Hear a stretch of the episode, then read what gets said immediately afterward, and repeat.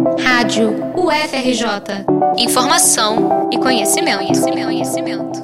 O premiado Bicho de Sete Cabeças, lançado pela diretora Laís Bodansky em 2000, conta a história de Neto, um jovem internado em um hospital psiquiátrico após ser flagrado com um cigarro de maconha. O filme, baseado em fatos reais e estrelado por Rodrigo Santoro, é um retrato da brutal política de saúde mental no Brasil no século XX.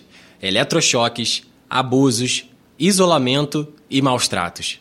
As denúncias contra os manicômios eram as mais diversas, tanto que, em 2001, uma reforma do sistema levou ao fechamento de instituições e uma nova política nacional de tratamento dos distúrbios mentais sem internações forçadas.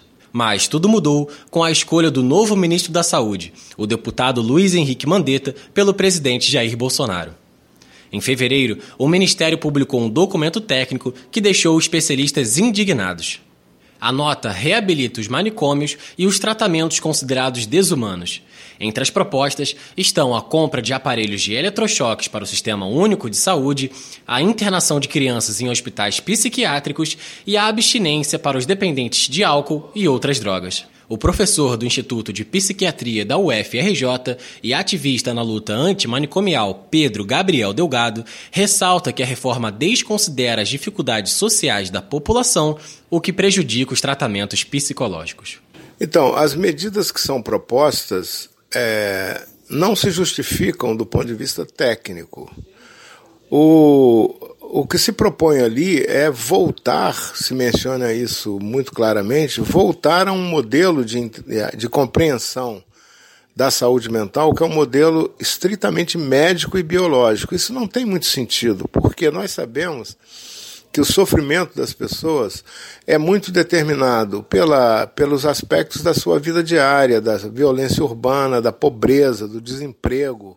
Portanto, o modo de tratar essas questões tem que ser um modo ah, abrangente, que é o que se propõe na política de saúde mental que vinha sendo implantado, é, implantado no Brasil.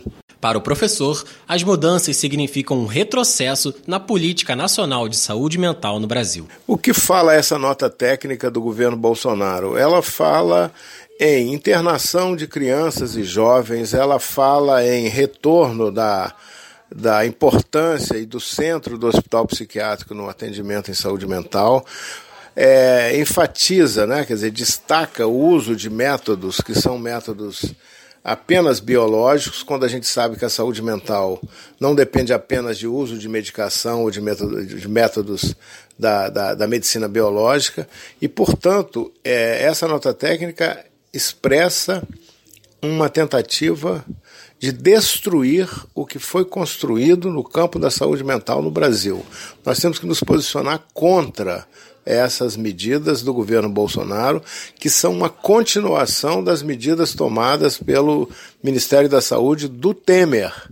Até porque o secretário, o, é, o, o, dirigente da saúde mental é a mesma pessoa. O ministro da Saúde, que terminou o governo Temer, é o mesmo ministro do governo Bolsonaro. Então há um esforço, desde o governo Temer, de destruir os avanços do que nós chamamos de reforma psiquiátrica no Brasil. As políticas públicas de saúde mental no Brasil já vinham sofrendo desde o governo Michel Temer.